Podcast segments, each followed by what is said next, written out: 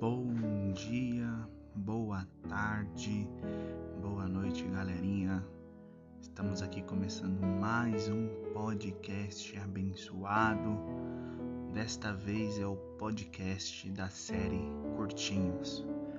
Aqueles 5, 10 minutinhos de uma palavra rápida, de uma palavra poderosa e tenho certeza que esta palavra irá impactar a vida de cada um que está escutando esse podcast. Muito prazer, meu nome é Felipe. É com muita alegria que venho aqui trazer uma palavra para vocês.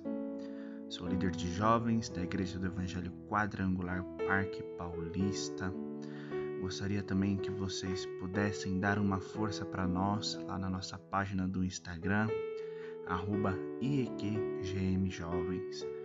Lá tem bastante conteúdo para vocês, tem nossas lives, tem fotos, tem um monte de coisa lá que vocês podem estar nos ajudando a levar a palavra de Deus ao maior número de pessoas possíveis.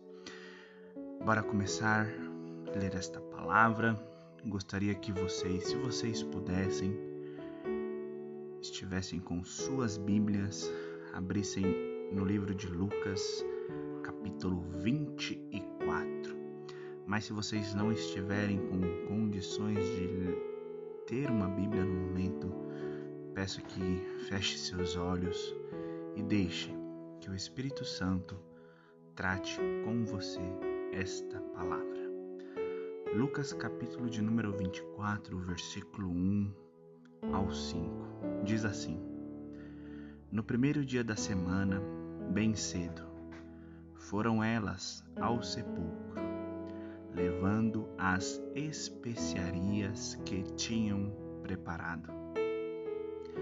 Acharam a pedra removida do sepulcro, mas, quando entraram, não encontraram o corpo de Jesus.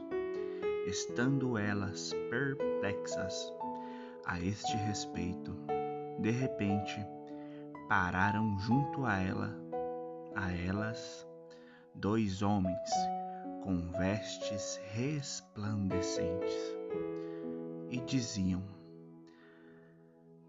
Por que buscais entre os mortos aquele que está vivo?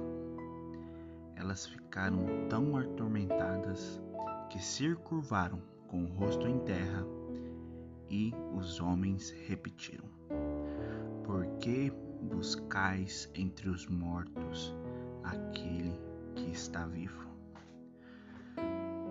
Senhor meu Deus, Pai amado e Deus querido, Senhor, agradeço, Pai, por esta palavra que o Senhor concedeu ao meu coração.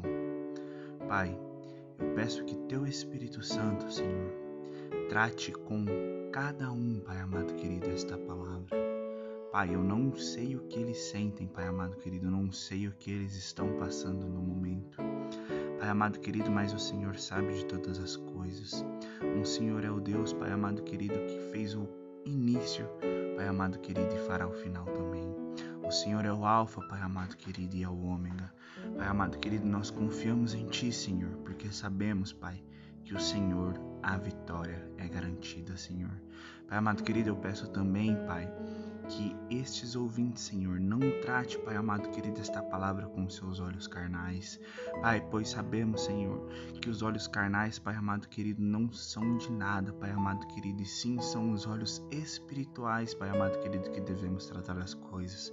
Porque é no sobrenatural, Pai amado querido, que o Senhor vem tratar no nosso coração. Pai amado querido, é no sobrenatural, Senhor, que grandes coisas, Pai amado querido, que o Senhor tem preparado para cada um, é que o Senhor vai fazer, Pai amado querido.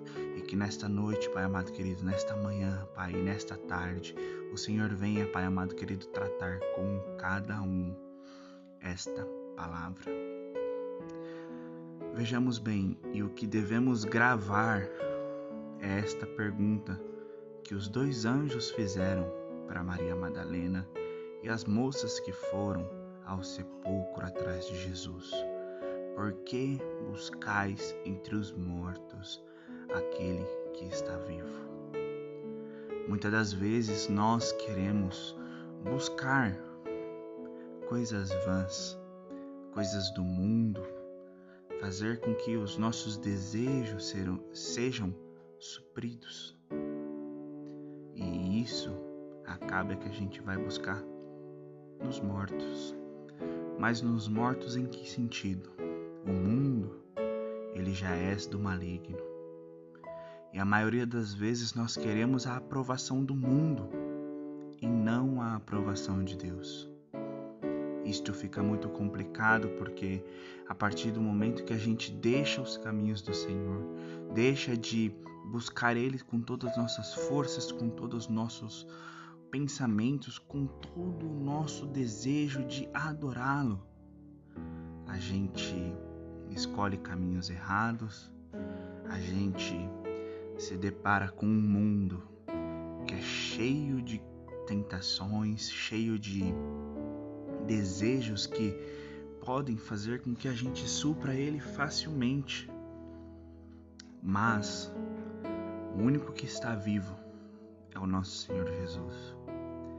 E a gente tem que guardar ele no nosso coração e trancar as sete chaves, porque a gente sabe que ele virá para nos resgatar, para gente morar em Jerusalém juntamente com os nossos irmãos em fé.